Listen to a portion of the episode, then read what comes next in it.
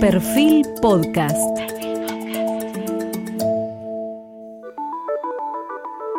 Periodismo puro. Jorge Fontevecchia, en entrevista con la economista Diana Mondino. Hoy estamos con Diana Mondino. Miren cómo se define ella en Twitter. Economista, mamá y abuela. Preocupada y ocupada por el país, argentina y bien cordobesa. Quienes la escuchan hablar no dudarán de su acento de origen cordobés y también oirán comentarios fuertes, siempre dicho con cordialidad, pero también humor que delata ese, ese origen cordobés.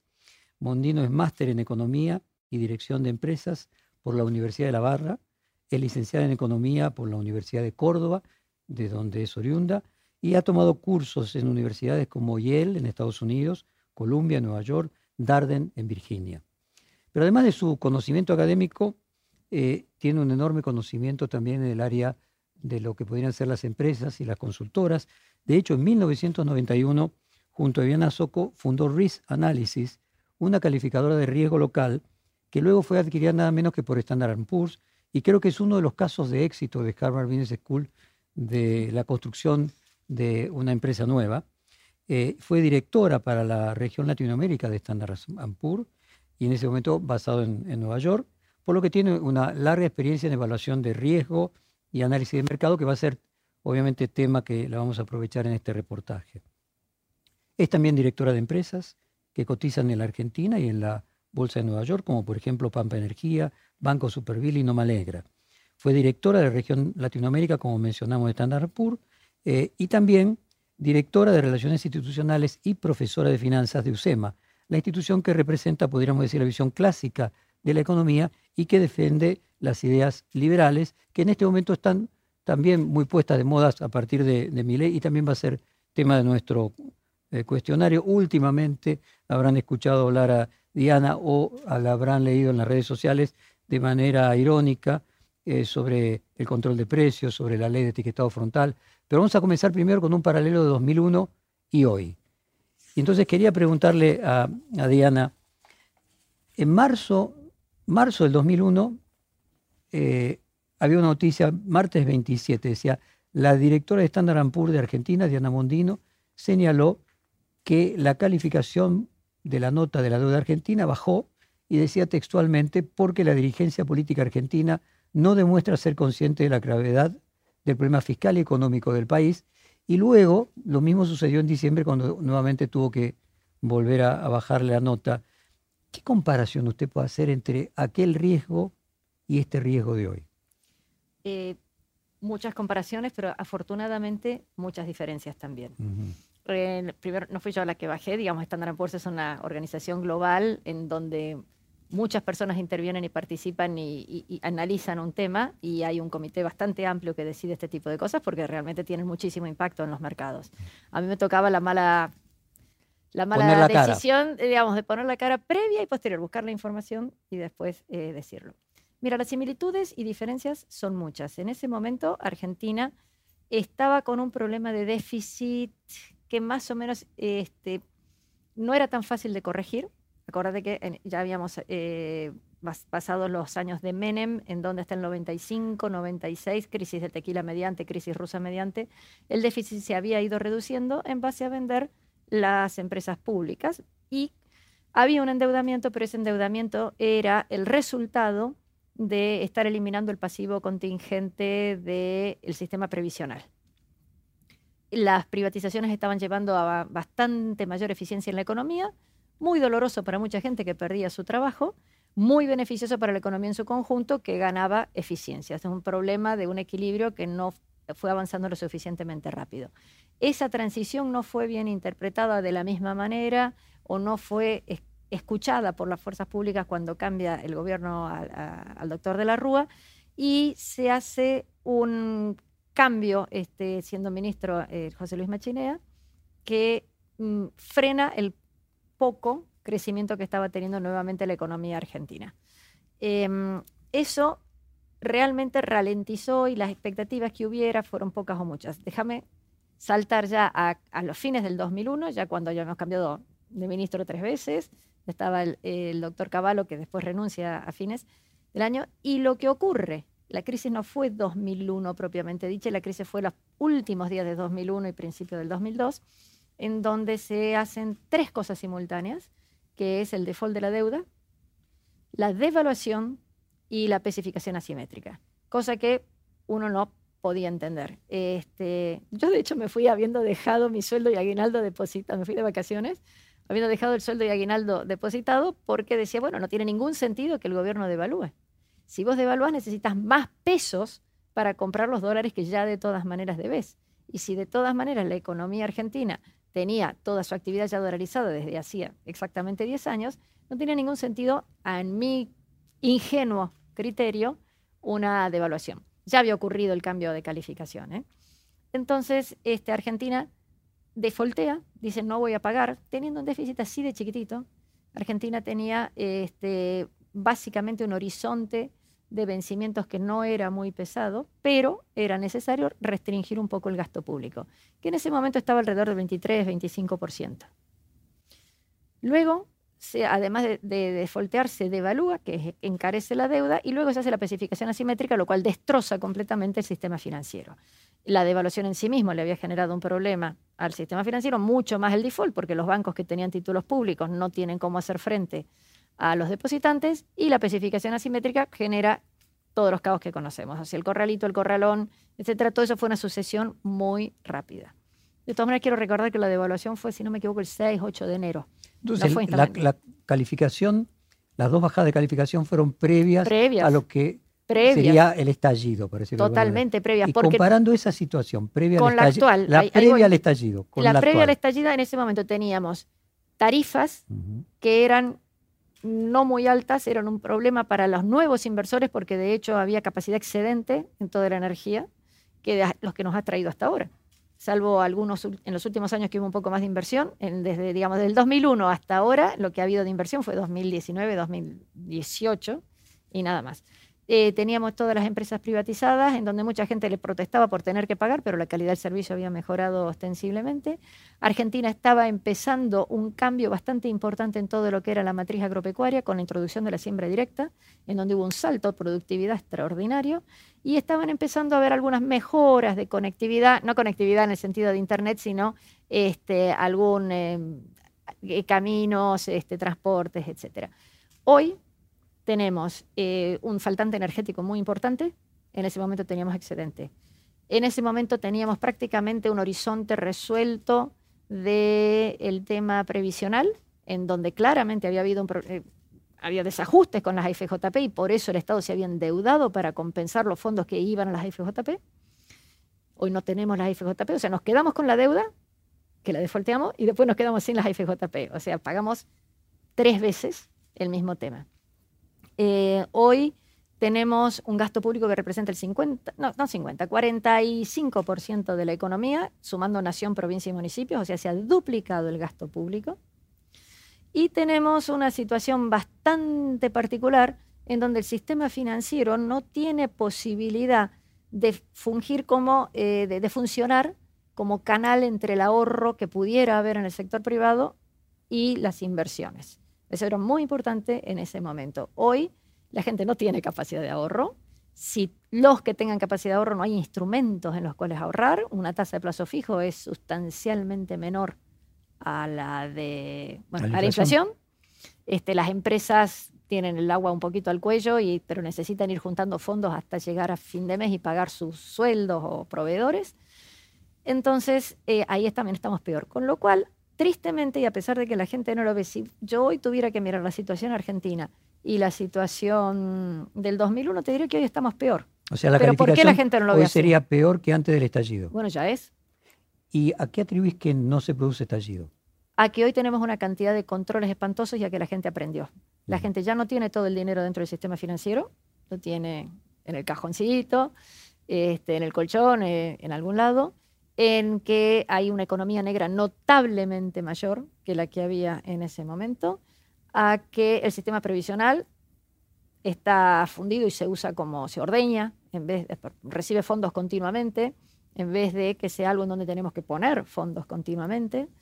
Entonces, hoy es como que se va. Y tener restricciones de todo tipo. La economía en la época de Menem de la Rúa, todos criticábamos, y yo la primera, diciendo que no estaba suficientemente abierta, que teníamos que abrir la economía más todavía, y la gente protestaba porque, el, no sé, el bolichito que le pusieron un Walmart enfrente y el bolichito se fundía. O sea, eso fue una transición muy difícil. Pero hoy no hay ninguna intención de abrir la economía. Em, hoy tenemos, dejad de lado la cuarentena, ¿eh? porque la cuarentena ha tenido efectos posteriores. Eh, y bueno, mal manejada, pero fueron posteriores. Hoy tenemos un déficit energético. En ese momento estábamos exportando. Acuérdate que cuando se especifican las tarifas, por ejemplo, lo que se exportaba a Chile también lo especifican. Y vos decís, pero si estamos cobrando en dólares, ¿qué necesidad de especificar? Eh, entonces, déjame, en vez de una, un horizonte de limpieza total del, del tema previsional, hoy tenemos un pasivo enorme. En vez de estar exportando energía, hoy estamos importando en vez de tener un sistema educativo que razonablemente funcionaba, hoy tenemos un sistema educativo en franca declinación, tenemos una tasa de desempleo notablemente mayor que la que había en ese momento, desempleo femenino extraordinario, eh, mientras que... No a ver, la tasa de desempleo a la que vos te referís en aquel momento llegó a 22%. ¿Y hoy cuánto es? Por lo que decís que en realidad ese 13% de la cifra oficial no, refleja no refleja todos los que no van a buscar trabajo. Claro, y hoy tenemos 25% de desempleo, razonablemente.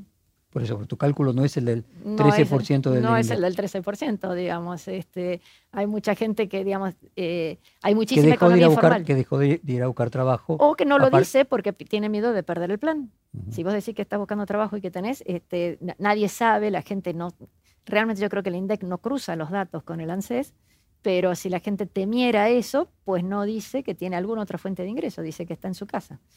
Este, perdón, estamos hablando de un desempleo eh, razonablemente formal, pero no solamente desempleo formal.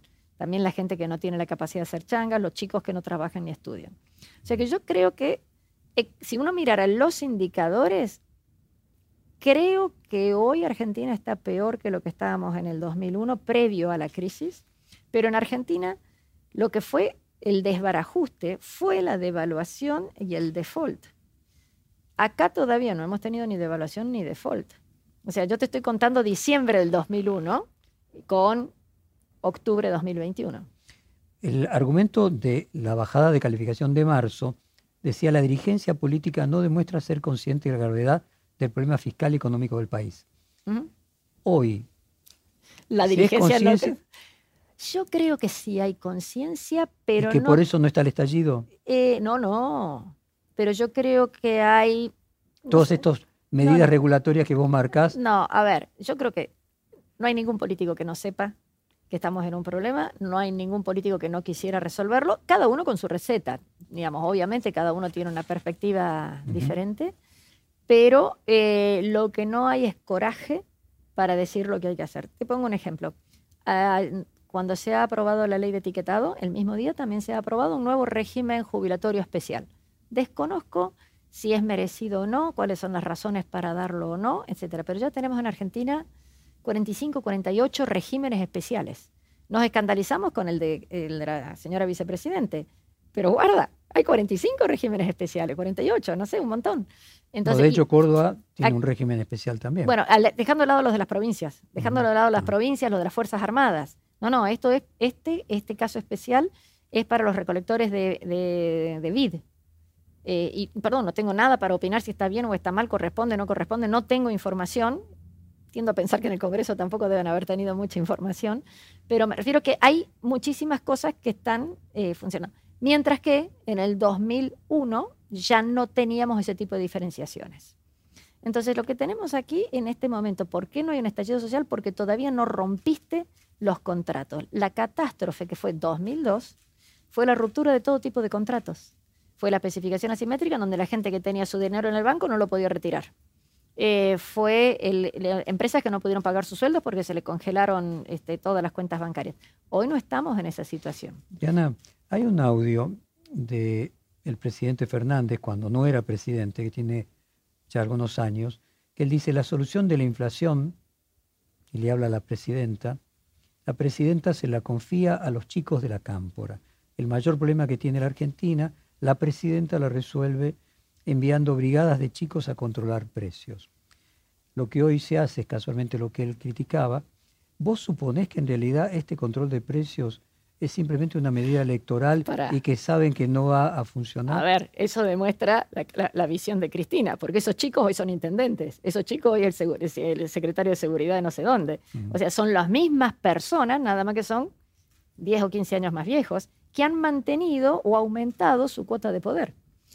Con respecto al congelamiento de precios, no importa quién lo controle, no importa cómo se controle, no sirve. No, no, mi pregunta es si vos crees que saben que no sirve. Claro que saben que no sirve. ¿Cómo no van a saber que no sirve? Y que por lo tanto es una medida coyuntural. es totalmente político porque digamos, tienen que demostrar que hacen algo. Y a lo mejor si yo estuviera en la situación de ellos, también diría, bueno muchachos, paren la pelota mientras ocurre algo. Mientras se abre la economía, mientras permito... ¿Y pensás que puede ocurrir no. algo que sea casualmente... Lo hubieras tenido que empezar antes o llamás a, todas las eh, digamos, las fuerzas vivas de la sociedad diciendo, vamos a hacer otra, en la pelota, dejamos los precios relativos actuales que son un despropósito, hacemos esto mientras estamos introduciendo productividad en la economía, mientras nos ponemos a trabajar en XXX.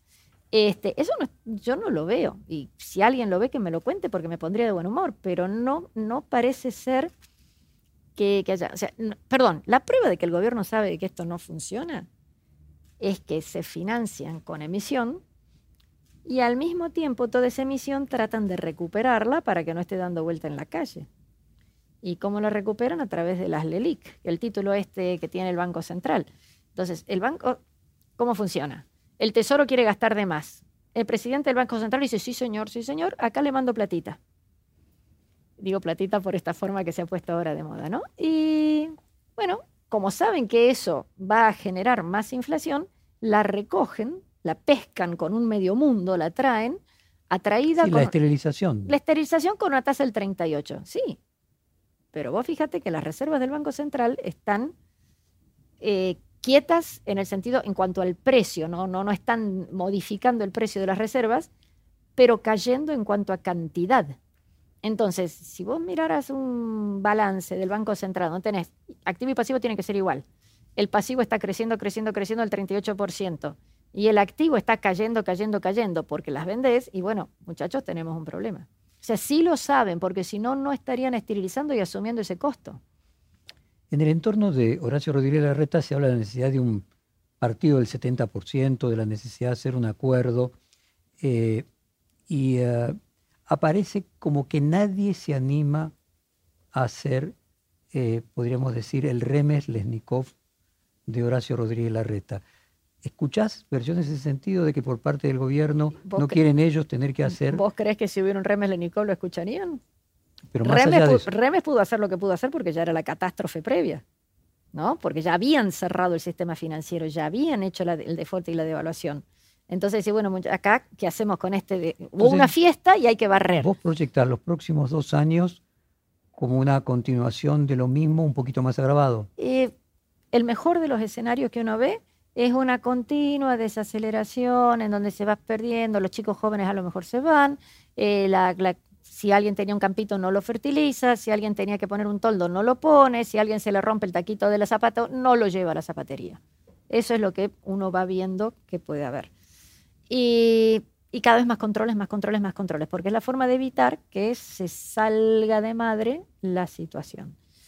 ¿Puede cambiar? Por supuesto a ver, un Rodríguez Larreta o cualquiera, ¿eh?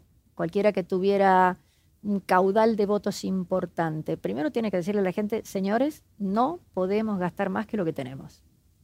Segundo, ¿a quién sí le pagamos y a quién no? Y no me refiero al Fondo Monetario. Eh, me refiero a, a los jubilados hay que pagarle, no cabe duda, hay que pagarles más. Pero hay que pagar el transporte en la ciudad tal, hay que pagar aerolíneas, hay que pagar en el Ministerio de Cultura 3.800 millones de pesos que han hecho esta semana para no se sabe qué. O sea, hay que definir prioridades. Lo, hay una frase famosa eh, del señor Malthus que decía que la economía era la ciencia lúgubre, dismal science, vestido de negro porque serán todas malas, malas noticias. En realidad, la economía es la ciencia de las elecciones. Tenés que estar eligiendo permanentemente. Si hago esto, no puedo hacer aquello. Y los políticos no quieren elegir. El economista le dice al político, mire, si usted hace eso, pasa acá, y si usted hace aquello, esto es mejor, pero más caro, esto es más lento, pero más barato, no sé. Das permanentemente elección, igual que hacemos en nuestras casas todo el día. ¿no? Es más rico el pollo al horno, pero tarda una hora y media. Si quieren comer rápido, muchachos, hacemos patitas de pollo fritas. Es lo que cualquier familia tiene que decidir.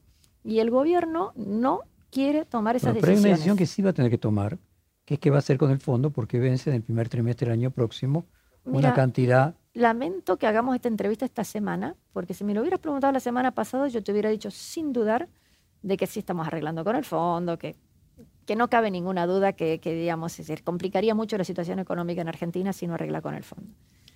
Pero esta semana que transcurrió ha sido el aniversario de la muerte de Néstor Kirchner y en donde se le canta un panegírico por haber pagado antes al Fondo Monetario. Y en el mismo acto se dice, y no le vamos a pagar al fondo. Entonces, estaba bien haber pagado antes y ahora decimos que no hay que pagar. Es una inconsistencia tan grande. Por eso, nuevamente, como los controles de precio, ¿no crees que eso está dicho, pero no se cree que está dicho con fines electorales? Pero lo lleva la ola, es el tsunami de declaraciones que tienen. Este, a ver. Eh, si vos imaginás después del, del 14 que el control de precios va a continuar, se van a aumentar incluso otros controles de precios. Van a poner más controles, no van a tener resultados. ¿Y vos crees al mismo tiempo de que no se va a llegar a un acuerdo con el fondo? No, yo creo que sí se va a llegar a un acuerdo con el fondo y el acuerdo va a ser te pago en el 2080. Porque el fondo también necesita que Argentina diga algo, porque también tiene otros países deudores. No le puede decir, no puede dejar que Argentina sea lo que se llama un rogue country, un, tipo que hace lo que quiere. ¿No? O sea, eh, vos le tenés que decir, no, no, vení y firmá, que te, te concedo todo lo que quieras, pero mostrame algo que parezca que para el año 2080 vas a estar en condiciones de ir reduciendo el déficit fiscal. Decime cómo lo vas a reducir. Ese 2080 es una metáfora. Una metáfora, una metáfora, una forma de decir, vas a ir reduciendo esto de tal manera. ¿Vas a ir abriendo la economía? Sí, no. ¿Vas a hacer un cambio arancelario? Sí, no. ¿Te vas a juntar con Brasil para abrir importaciones? Sí, no. Y vemos si entre sí encaja. Este, no puedes tener cerradas exportaciones que por supuesto no están cerradas, no hay ninguna regulación que diga que está cerrada, pero no se puede exportar, ni trigo, ni maíz, ni arándano, ni limones, ni vacas, ni nada. Este, entonces está todo eso restringido de palabra, con cortapisas que te ponen en aduana de distinta naturaleza, y el gobierno, el, FMI y el sentido común te va a decir, miren, si no se exporta un poquitito más, vamos a tener serios problemas para, no, olvídate del fondo, vamos a tener serios problemas para importar energía. Seguro decís que va a haber acuerdo porque el fondo va a aceptar cualquier cosa, independientemente de que no sea más de 10 años. No, no, no, el fondo no va a aceptar cualquier cosa. Argentina va a prometer cualquier cosa y después no lo va a cumplir. Argentina va a prometer algo razonable, porque el fondo no le pueden permitir que diga que van a... Muy bien, entonces lo que decís es que van a, si querés, eh, traicionar el discurso. Una vez más en un acuerdo con el fondo y después no lo van a cumplir. una vez más. O sea que luego no van a traicionar el discurso en el sentido de que finalmente no se le va a pagar. A ver, cuando el gobierno asume, antes de las pasos ya se había hablado de un problema de sostenibilidad de la deuda, que podíamos analizarlo de distintas maneras, si había, no había. Eh, todos sabemos que de agosto del 2019 la cosa fue bastante compleja. 10 de diciembre asume este gobierno y el 10 de diciembre se anuncian nueve emergencias previsional, energética, administrativa, laboral, qué sé yo. Nueve emergencias, diciendo, vamos a modificar todo esto. Entre el 10 de diciembre y el comienzo de la cuarentena, ¿cuántas medidas viste? Ahora, seguí, con el punto. Ese país que vos te imaginás es un país, a ver, vos decías que se va a arreglar con el fondo, después no se va a cumplir. No, no, no es el país que yo imagino, es el país que vos me estás preguntando. El país que yo imagino es un país que empieza a crecer. No, el que imaginás que va a ser, no, no. El que vos imaginás que va a ser es que se acuerda con el fondo, pero no se cumple, por lo tanto la inflación es creciente. La inflación es creciente, la pobreza es creciente, el desánimo es creciente, la violencia y la penetración de la droga puede ser creciente. Y recién el problema con el fondo estará si el primer pago es dentro de tres años, dentro de tres años. Claro. O sea que el problema del incumplimiento lo tendrá el gobierno que Y no se va a notar hasta dos semanas antes, excepto, digamos, los que llevamos la cuentita, vamos a decir, uy, qué barbaridad, no llegan. Pero la gente en la calle no lo va a ver, como no lo ve ahora. Muy bien. Y para la gente lo que va a percibir el año próximo y el siguiente, los últimos dos años de este ciclo presidencial, antes de las nuevas elecciones, es que está más pobre y que hay mayor inflación, a pesar de los controles. Exacto, más pobre, más inflación, que el principal problema económico argentino es el desempleo, la falta de productividad. Es una palabra maldita, nadie habla de productividad en este país. Eh, es, eso es el verdadero problema que tenemos que tratar de, de raíz de empezar a hacer. Con productividad vos podés ir a lo largo del tiempo solucionando todo lo demás. Y lo que la gente va a ir notando es cómo pasa en 50, 80 países del mundo que nunca han logrado tener un crecimiento grande, que están con unas economías razonablemente estancadas, toda África, Centroamérica, algunos países del sudeste asiático, que nunca pudieron pegar el salto, que nunca generaron capacidad Sería una mediocridad sustentable para simplificar. No, mediocridad declinante. Y sustentable. Bueno, sustentable en el sentido de que no hay ninguna fuerza que te la haga cambiar. O sea, que, no hay estallido. Que, no hay estallido y que todos nos vamos eh, cayendo un poquito más. O sea, tenías una manchita de humedad y ahora vas a tener toda la pared con humedad. Y la gente ya no la sustentabilidad la daría porque en algún momento esa situación podría ser eh, insoportable para la gente. ¿Vos no encontrás eso? Em, yo creo que estamos. Yo quiero creer que la gente primero ahora tiene para votar, después tiene para decir. Hay, muchas fuerzas e, económicas argentinas que hacen que eso ojalá no sea posible, pero déjame exagerar mucho, sé que estoy exagerando, pero Cuba o Venezuela no explotaron, simplemente se fueron derritiendo, simplemente fueron cayendo. Eh, digamos, lo que era Alemania Oriental, lo que era Polonia, lo que era Checoslovaquia, lo que era Estados Unidos. No, no es que estoy diciendo, por favor, no estoy diciendo que sea socialismo, no quiero meterme en todo ese tipo de historias, sino simplemente que la sociedad se va resignando porque no tiene nada que hacer.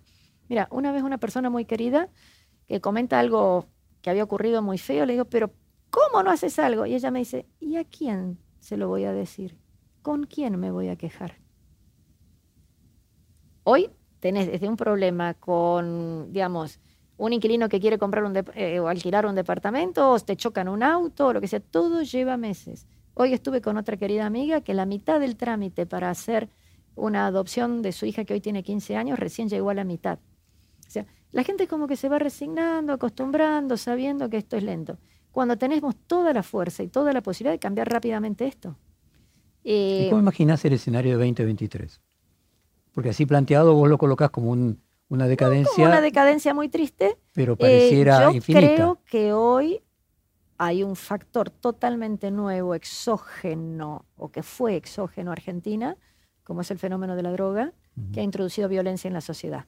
Antes vos tenías alguien que te roba, por el motivo que fuere, eh, pero ahora hay como un, como un sadismo. O sea, robar una cartera y matar a la persona a la cual le robaste la cartera es solamente porque esa persona ha perdido los códigos morales que tenemos nosotros y o está bajo la influencia de alguna sustancia. Si no, no se justifica que alguien. No es defensa propia, es simplemente un ataque.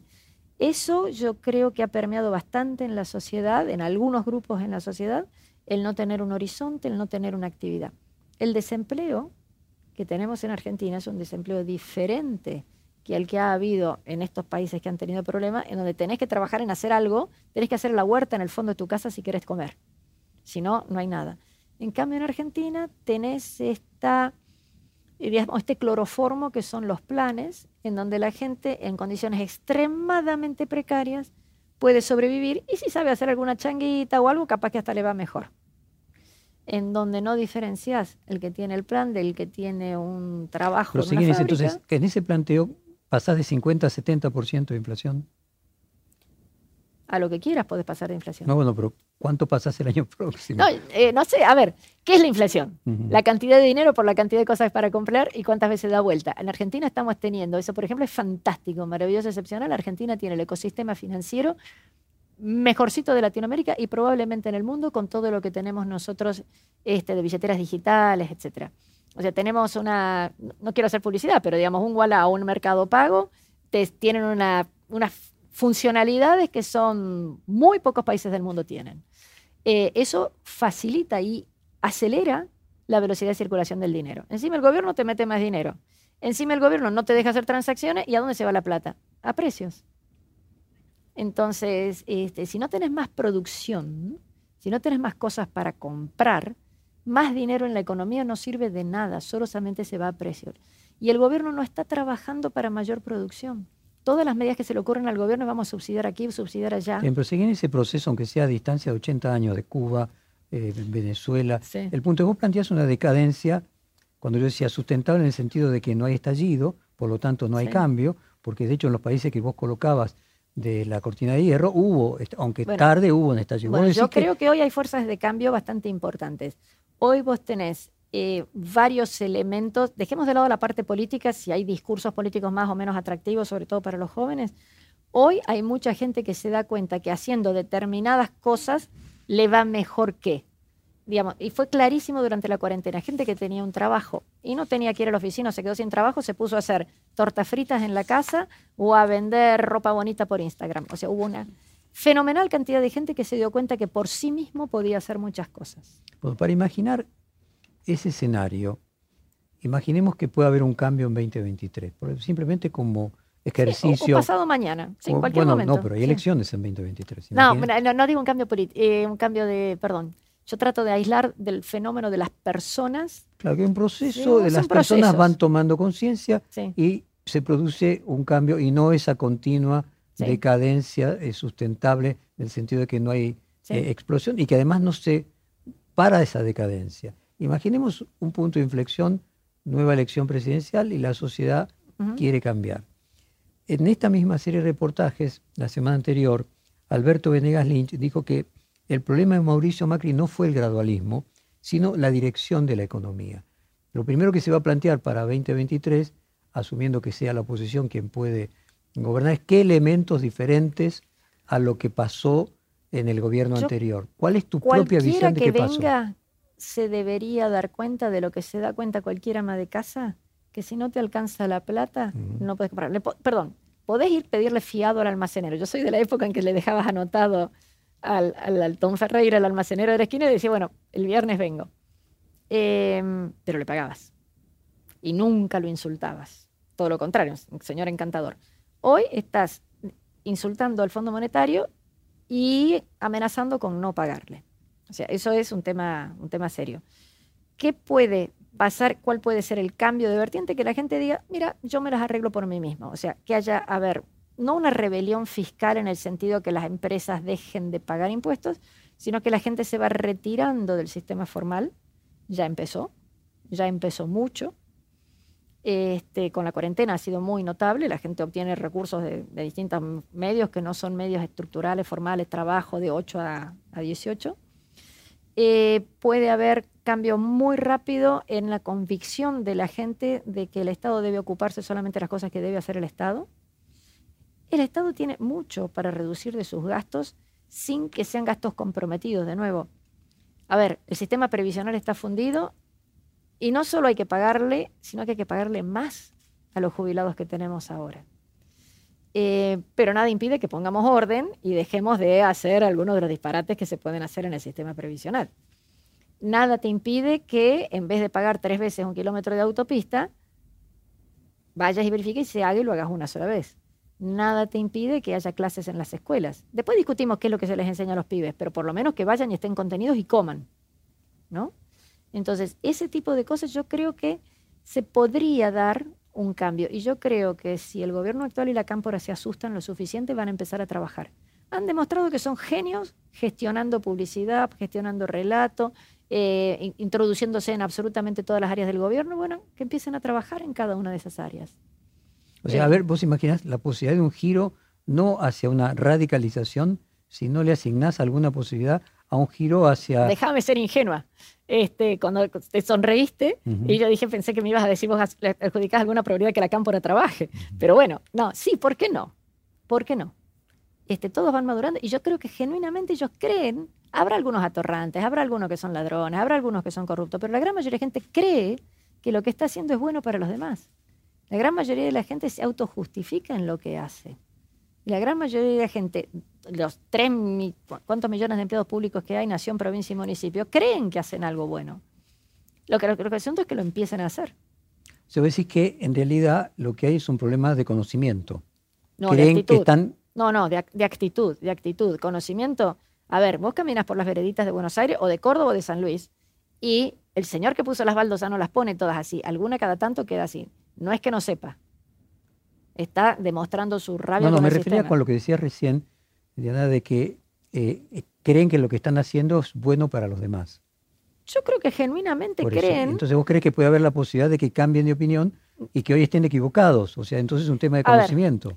déjame hablar. A ver, te lo voy a poner en términos de los clásicos griegos. No existe el mal, existe la ignorancia.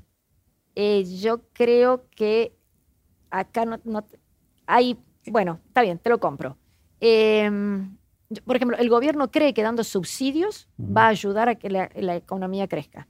Y, al mismo tiempo, al señor le diste un subsidio, pero después no lo dejas producir. Ejemplo, el salmón. Se le ha dado fortunas a la industria del salmón para que produzca durante años, años, inclusive durante el mismo gobierno, y después va y lo prohibís.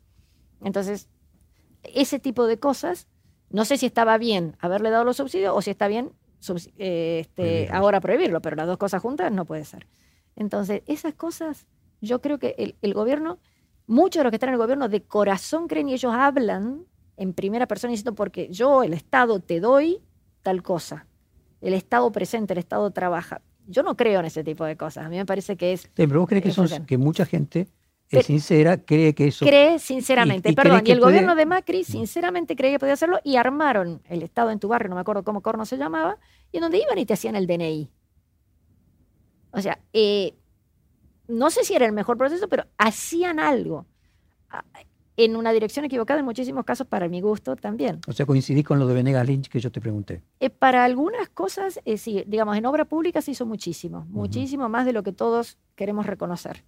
Em, y con un grado de eficiencia y de definir prioridades, porque esa es otra cosa que también hay que hablar. ¿Qué es más importante, esto o aquello otro? Y el gobierno este tiene un serio problema de prioridades, eh, además de que son ineficientes, ¿no? Em, a ver, ¿viste el día este que, que Victoria Tolosa Paz estaba toda con la tormenta, que estaba llena de tierra, que no se la veía? Estaban inaugurando un camino de tierra, ¿no? O sea, con la cámara de acá para arriba, si no se veía que, que, eso no era verdad. Yo creo que se puede, que si se ponen las pilas van a hacer el camino bien. Y es más, lo van a contratar al amigo para que haga el camino. A ver, vayamos a un tema más estructural, Diana, a ver si puedo entenderte. Porque hasta acá estamos definiendo cuestiones culturales. Hay cuestiones... Culturales incentivos. La cultura surge de los incentivos. Perdón, te interrumpí. No, no, está perfecto. Y quería ir a ver las condiciones de posibilidad. ¿Cómo explicás vos que Argentina sea uno de los, casi el único país del mundo que ha perdido eh, posiciones que ya tenía? No solamente hay países que son pobres, nosotros nos hemos empobrecido. ¿A qué, ¿A qué atribuís eso? y qué posibilidades de corregir eso son culturales o de actitud y qué posibilidades tienen que ver con un cambio del escenario internacional eh, que no hemos sabido interpretar. A ver, yo no le echaría nunca la culpa al de afuera al escenario internacional. De hecho, en este momento, desde hace unos 20 años, tenemos un escenario internacional extremadamente favorable, que no fue así en la época de Menem, que no fue así en otros momentos o en la época de Alfonsín eh, los últimos veinte y pico de años, el, mundo, las cosas que nosotros exportamos ha crecido una barbaridad. El adelanto tecnológico nos permitió saltar etapas una barbaridad. Eso es lo que hemos desperdiciado. También está que la tasa de interés internacional es muy baja desde el 2008. Pero digamos, eh, no sé si la palabra es tecnológica, la capacidad de producción de lo que Argentina tiene podría haber mejorado notablemente más. Eso sigue estando. Algún día nos vamos a dar cuenta y lo intentaremos. Eh, lo que Argentina me parece como sociedad tiene un problema de malos incentivos. Si trabajas más, te critican, te roban o, tenés más impuestos. Eh, y no tenés un mecanismo de decir, bueno, si usted hace el punto 1, 2, después viene el 3. Eso es lo que Argentina carece, además de los bandazos económicos. ¿eh? Argentina, cuando vos decís perdió posición relativa, además perdió posición en valor absoluto. La educación argentina hoy, yo soy profesora universitaria, no es la misma que hace 20 años. Eh, hay un, la, cantidad de autos que tenemos hoy es mucho más que hace 20 años, pero las rutas son las mismas. A ver, Diana, déjame ir al contexto internacional a ver si preciso un poquito. Eh, recientemente estaban anunciando en algunos países que había necesidad de cambiar la dieta por el aumento de los precios de los alimentos en todas partes del mundo. Sí. Vos mencionabas recién la ventaja que eso significaba para la Argentina. Uno podría decir, y mencionaste ante a Malthus, entonces yo podría decir que, bueno, ahora Malthus parecería que está teniendo razón, o sea que los precios de los alimentos crecen a, mayor proporción eh, de lo que pasó hace un siglo. El, mundo aprendió a comer mejor. El mundo aprendió a tomar leche, salvo el sudeste asiático que tienen un gen que no, que no les facilita, y aprendió a comer carne. Y por eso es más caro también, ¿no? O sea, la tortilla mexicana es más cara porque el maíz también se usa para sustituir este, para energías renovables. Si no tuviéramos ese uso, el maíz no sería tan caro. O sea, acá de nuevo tenemos un que alguien tiene que elegir. Nuevamente, nosotros tenemos una ventaja que es que todo lo que significa eh, la mayoría de nuestras exportaciones crece en precio, crece en cantidad, o sea, Sin límite P por Q al... al, P por Q infinito y además con una cosa maravillosa que la gente no entiende, que te dicen, uh, la soja es algo primario. Primero, primario es porque es el principal, el más básico, el más importante. Lo otro, el secundario y terciario, no es, no es que sean eh, secundario o terciario sea mejor, no es como la universidad, eh, digamos que es mejor que el secundario o la primaria. Es simplemente sin lo primario la cosa no avanza. Y el sector primario no es solamente tirar una semillita y que crece, ¿no? nosotros tenemos un sector primario muy poderoso que era más poderoso y que le dio base, sustento y capacidad al desarrollo de industrias relacionadas con Muy bien, entonces ahí te quería preguntar, cuando uno hace el análisis de la Argentina, que claramente en mediados de los 70 Argentina dejó de crecer, independientemente de que algunos consideran que la causa fue la aplicación de ciertas políticas y otros de otras, o de políticas producidas en 1930 o en 1945, pero el hecho objetivo es que de 1975... Estamos en un lugar distinto que, que deberíamos estar. Entonces, otro fenómeno que sucede en ese momento es la globalización y China ingresando al mercado mundial de producción. ¿Hasta qué punto la ventaja que tenemos de los productos primarios, que valen muchísimo más y que hay muchísima más demanda, juega en el sentido de que, bueno, todas las pymes que teníamos no pueden competir con los precios de los productos industrializados de China. Eh, vos fíjate que ahí tenés un tema fascinante. No podés competir en textiles con China. O con, perdón, ni siquiera con China, con Guatemala o Bangladesh. Eh, o sea, hay sectores, hay países donde se han desarrollado, focalizado en una, dos, mm. tres industrias y las han hecho ultra competitivas. En algunos casos basados en, salarios muy bajos, en otros casos basados en el apoyo eh, económico o crédito muy blando, etcétera. Argentina no tiene ni lo uno ni lo otro. Hoy tenemos mano de obra muy barata. En términos nominales, o sea, la gente en dólares todos cobramos muy poquito, pero la productividad argentina sigue siendo muy baja. Entonces, Argentina, basándose en las industrias que ya hemos tenido, que ya hemos desarrollado, como el sector agropecuario, y ¿se podría crecer mucho más? Sí. ¿Qué es necesario para que eso ocurra? Bueno, el mundo no va a dejar de comer, puede querer comer otras cosas, Digamos, cada tanto hay alguien que dice que, digamos, vamos a alimentarnos todos con insectos, no sé.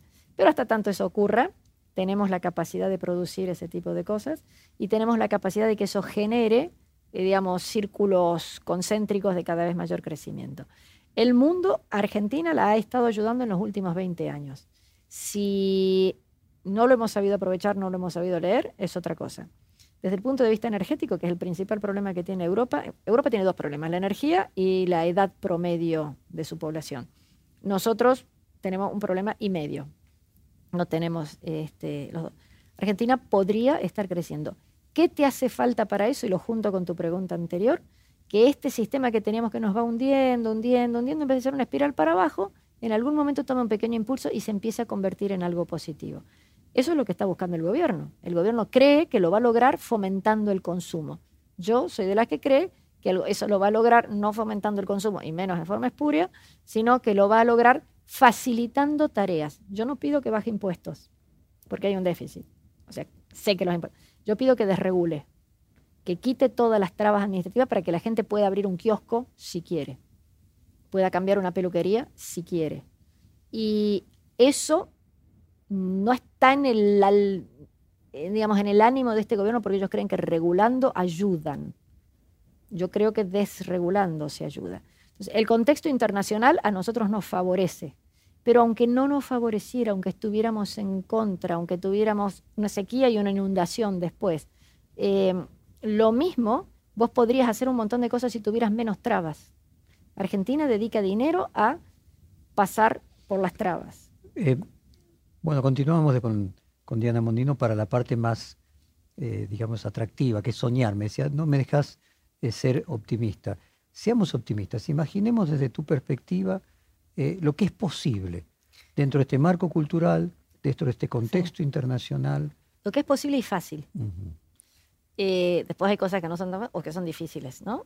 Y hay cosas que son rápidas y lentas. Mira, lo que es posible y fácil es quitar un montón de regulaciones que perjudican sin ningún tipo de, costo. Te pongo un ejemplo simplísimo. ¿Cuántos municipios hay en Argentina? Miles. Este, cada uno tiene sus normas, cada uno tiene su propio sistema, cada uno tiene... Júntense, hagan un solo manual de las cosas que tiene que tener un municipio, queda puesto en internet y no tenés que hacer 17 trámites para saber si podés abrir o no una pizzería. Cuando haya un trámite, déjame que tenga una validez por X periodo de tiempo. Vos sabés que de todos los restaurantes que han cerrado ahora con la cuarentena en todo el país, si alguien valiente quiere volver a abrir una pizzería en la misma esquina donde estaba, no, tiene que presentar todo de vuelta. Tiene que demostrar que tiene la toma tierra bien hecha, tiene que demostrar que la insonorización... Muchachos, si hace seis meses estaba funcionando. hay muchísimas cosas como esas que podemos solucionar muy fácilmente, porque son todas lo que se llama de tiza y pizarrón.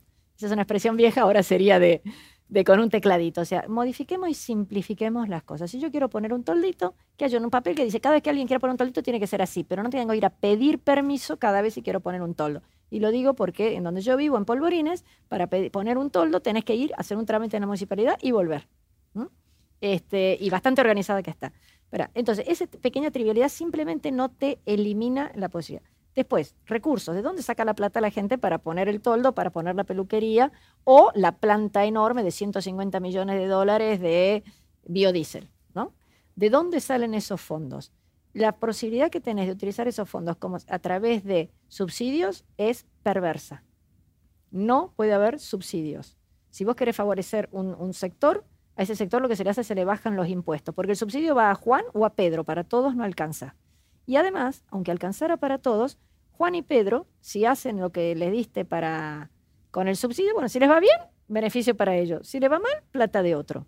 Por lo tanto, la gente tiene que tener en, en condiciones. Entonces, ¿de dónde sale la financiación? De menores impuestos, no de subsidios. ¿Qué otra cosa se puede hacer? Argentina tiene ya un ecosistema eh, agropecuario gigantesco. No hay ninguna provincia argentina que no tenga exportaciones relevantes.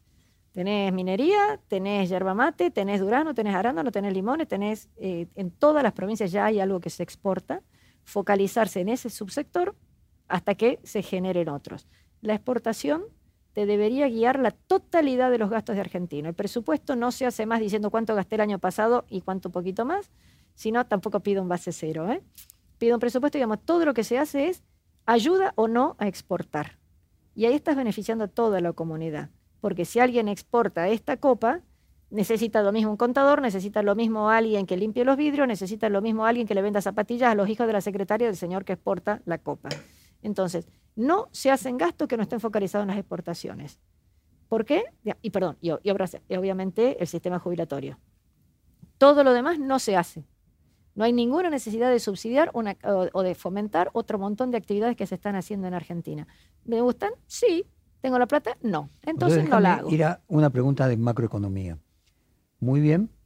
¿Y cómo resolves el tema de la inflación? ¿Cómo resolves el tema de la brecha cambiaria? ¿Hace falta un plan heterodoxo como en su momento fue el austral, en su momento fue el plan de convertibilidad? A ver, ¿qué, el heterodoxo, ¿qué fueron en esos planes? Este, de hecho, pasó el aviso, eh, 10 y 11 de noviembre va a haber un Congreso de Historia Económica Argentina analizando exclusivamente los planes antiinflacionarios. Dos días enteros analizando planes inflacionarios, inclusive con los propios participantes. Este, así que el que quiera... Pero bueno, eso mismo, que de hecho no debe ser por casualidad, es porque hoy es un hay tema... Interés. Bueno, eh, hay alto interés. La inflación, ¿de dónde surge? Yo soy de los que creen que surge de una mayor emisión. ¿Cómo se deja de emitir? Porque dejas de financiar al sector público. ¿Cómo se deja de financiar al sector público? Gastando menos y gastando bien. Esa parte no nos tenemos que olvidar nunca. ¿Cómo haces para gastar menos? hoy tenés 18, perdón, presupuesto 2021, que no se ha cumplido, ¿no? tampoco terminó el 2021. Tenías 18% del presupuesto dedicado a subsidios, pero no a subsidios a la gente humilde. Eso estaba previsto menos del 5%. 18% en energía, transporte, aerolíneas y algunas otras joyitas que tenemos por ahí. ¿Es necesario? la pregunta es que finalmente también sería para la gente humilde, porque no el caso de aerolíneas. No, no el caso de aerolíneas casualmente, pero me imagino el transporte y la energía. Ya somos grandes. Momentito, el programa es tuyo, pero déjame que te mandone un poco. Por favor, ¿me vas a decir que hay transparencia total en esos subsidios? ¿Que cada uno recibe lo que tiene que hacer? Supone que entonces un 20% de eso es corrupción. ¿20? ok, bueno, 20, ok. Me bajaste el 20 del 18%, del 18% me bajaste 3,6. ¿Cuánto es el, déficit fiscal argentino? 4. Ya me arreglaste el déficit. Ah, o sea, vos decís, Diana, para entenderte, de que vos crees que sin perjudicar en el corto plazo a las personas de menos ingresos, se podría reducir el gasto fiscal y eliminar... Absolutamente, porque hoy lo, a dónde están yendo los recursos. A ver, uy, me voy a pelear con todo el mundo, ¿no? Pero, a ver, el plan turismo, ¿vos crees que ayuda a la gente? efectivamente va a haber más casos de turismo y efectivamente la persona que atiende en la recepción de un hotel va a tener más trabajo. Pero el beneficiario primero directo es el que estaba eh, ¿Vos crees que la energía y el gas eh, con las tarifas estas eh, van directamente a, Doña Rosa con sus cinco hijos? ¿Vos crees que este, subsidiar el cine nacional con sus 800 o 900 películas por año que nunca nadie ha visto y muchas veces no las ha visto porque no se hicieron, eso va a la gente más humilde? A ver, toda actividad alguien la termina haciendo y alguien la termina cobrando, ¿no? Entonces yo estoy acá hablando porque alguien este, cosió este vestido. ¿no? O sea, e, eventualmente termina siendo que todos estamos relacionados. Pero aun cuando eliminaras que no hubiera nada de corrupción, lo que hay cuando tenés pocos recursos, dedicar a lo que te va a ayudar a producir. Si vos tenés 10 pesos, los pones en la mejor película del cine argentino que va a ganar todos los premios en Hollywood o en arreglar una ruta. Porque eso, perdón, no tiene capacidad de reproducción. Y vos necesitas generar tasa de interés compuesto. El planteo es, bueno, muy bien. El el problema que vos te planteas ahí es que finalmente, si uno hace eso a mediano plazo, va a cosechar, pero en el corto plazo va... Entonces, haceme una autopista, no te pido una autopista, arreglame la entrada al puerto para que más rápidamente se pueda este, trabajar. Y perdón, y siempre va a haber alguien que protesta. Yo tengo una anécdota que cuento siempre. Em, fue durante la era Macri, pero podría haber sido en cualquier otro momento. Alguien le puso media neurona y arregló el tema de la llegada de los camiones a los puertos sobre el Paraná, que normalmente tenían cinco días, que llegaban, tenían tres días para esperar, volvían, etc. Y empezaron, le mandaban un turno al camionero y le decían, bueno, usted tiene el miércoles a las 2 de la tarde, más o menos dos horas. Entonces, el tiempo del camión era muchísimo más rápido y sobre todo le permitía hacer dos viajes. En el tiempo que antes tenía que estar tres días esperando, podía hacer dos viajes, amortizas mejor el capital, digamos, haces dos veces lo que antes hacías una sola vez con tu misma inversión. Obviamente, algo extraordinario. ¿Quién se quejó?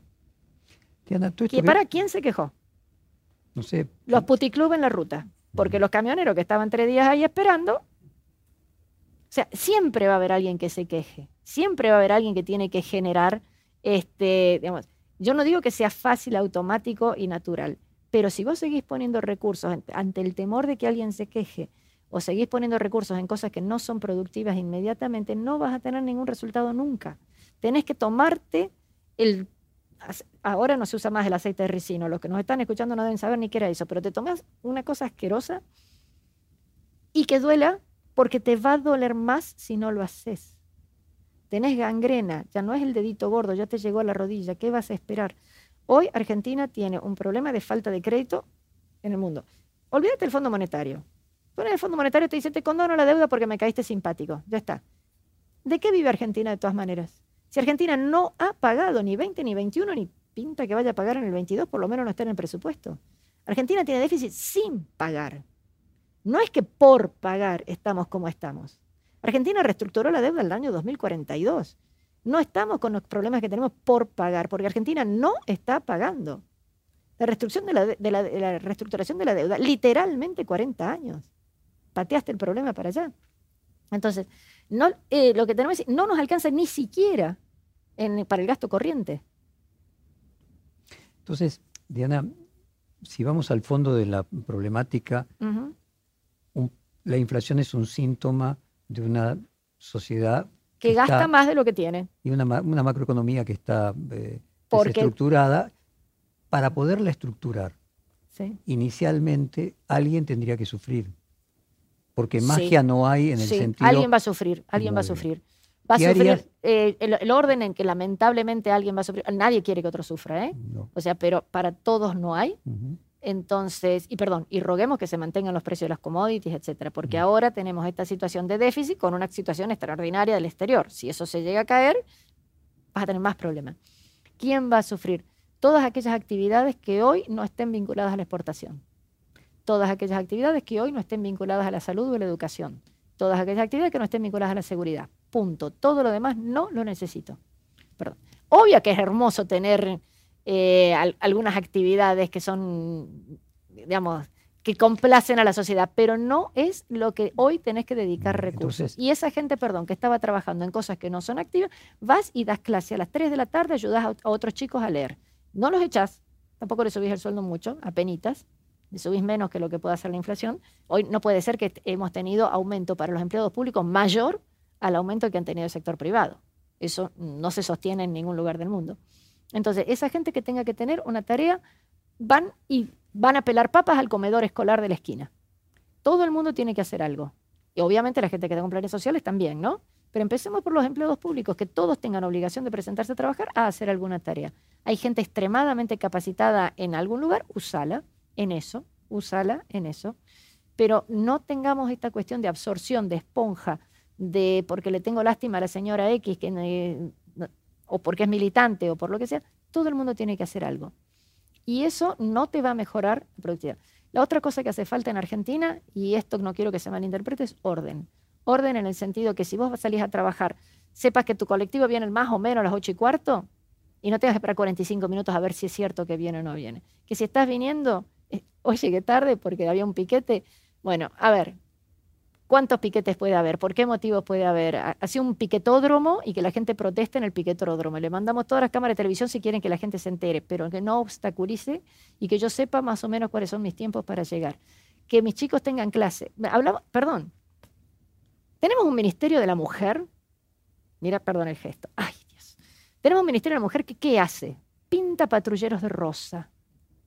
Si querés ayudar a las mujeres, lo que tenés que hacer es que el horario de clase sea el horario extendido, y ni siquiera tres horas y media, tres horas cuarenta y cinco como es ahora, porque si una mamá o el tío o la prima o la abuela tiene que llevar la criatura a la escuela, entre que va y vuelve ya se le pasaron las tres horas.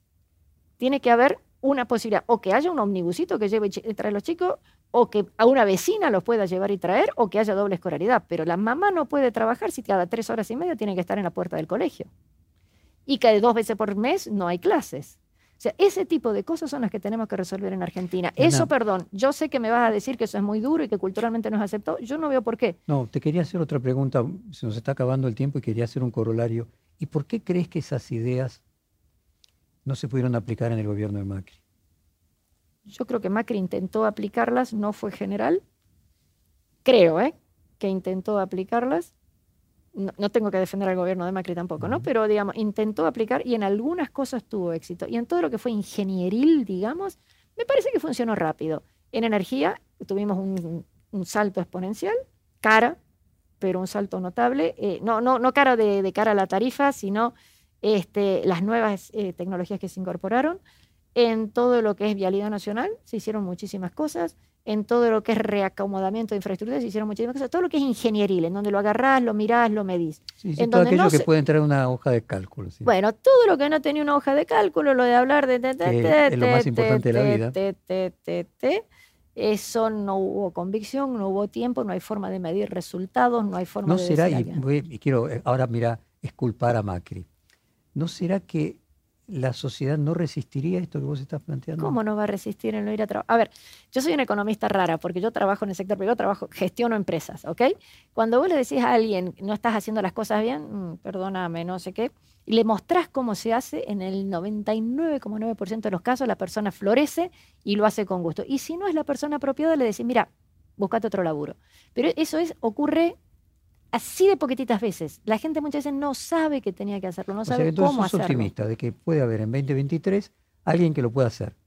Y yo creo, perdón, soy optimista que el 15 de noviembre hay alguien que lo pueda hacer. La capacidad de convicción que tiene Cristina Kirchner es extraordinaria. Si mañana ella dice que hay que salir a pintar de verde todos los monumentos públicos, la gente va a salir a pintarlo de verde. A mí no me gustan las iniciativas que tiene Cristina, pero que tiene el liderazgo, pero no me cabe ninguna duda. Acá lo que tenés que decir, señor, agarra, poneme delante de un piquete. No, no de los 40 del piquete. Agarra tres señores. ¿Y usted qué quiere para sus hijos? ¿Usted qué quiere para usted misma? ¿Vos crees que te van a decir que quieren estar comiendo torta frita todo el tiempo? ¿Vos crees que te van a decir que no, estamos bien no haciendo nada? Seguro que no. Y aunque ella esté bien, quiere que sus hijos hagan algo diferente. Pero estoy segura. Mira, yo lo veo... Eh, y por eso atribuís ese crecimiento de los votos de mi ley, incluso en los lugares de menos recursos? Y yo, justamente, porque es la gente que más siente la necesidad. Eh, yo soy voluntaria en el Banco de Alimentos hace 10 años.